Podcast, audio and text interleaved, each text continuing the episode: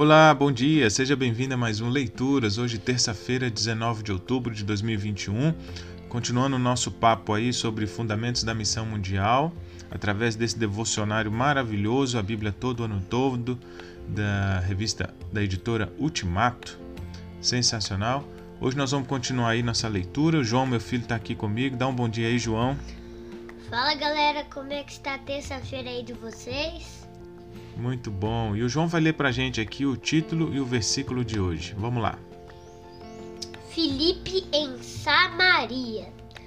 Indo Filipe para uma cidade de Samaria, ali lhes anunciava o Cristo. Atos 8, 5.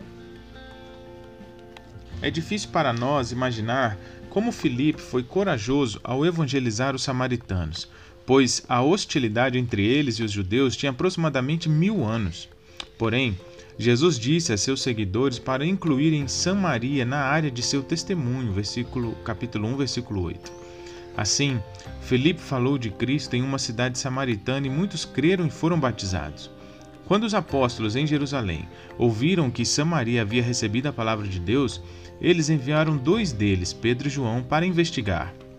Assim que chegaram, descobriram, não sabemos como, que os samaritanos haviam recebido o evangelho e o batismo, mas não receberam o Espírito Santo. Os apóstolos então oraram e lhes impuseram as mãos, e eles então receberam o Espírito. Como Lucas interpretou essa experiência dividida dos samaritanos? Ele considerou a normal ou anormal? As opiniões divergem. De acordo com alguns cristãos, a experiência cristã acontece em duas etapas, ou seja, o batismo, acompanhado da confirmação episcopal, ou a restauração acompanhada pelo batismo com o Espírito, como uma segunda e subsequente experiência. Para outros cristãos, no entanto, a experiência com Cristo acontece de uma só vez, incluindo incluindo arrependimento e fé. Novo nascimento, novo nascimento, batismo e o dom do Espírito. Se isso estiver correto, então a experiência samara, samaritana divi, dividia, dividida em duas etapas foi anormal pois os apóstolos haviam ensinado que todo aquele que crê tem o Espírito, tem o Espírito. Atos 2:38, Romanos 8:9.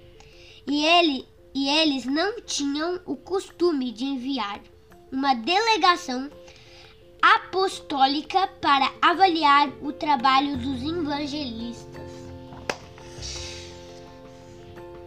Então, por que eles agiram assim nessa ocasião? E por que os samaritanos não receberam o Espírito no momento em que creram? A explicação mais simples para esse atraso é que aquela era a primeira vez que o Evangelho era pregado fora de Jerusalém e dentro do território dos samaritanos. Daí a importância desse incidente no esclarecedor relato escrito por Lucas.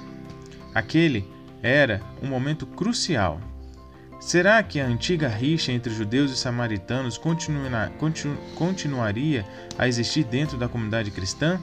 Parece razoável supor que Deus deliberadamente deteve seu espírito até que os apóstolos aceitassem a política de Filipe e impedissem tamanha desgraça.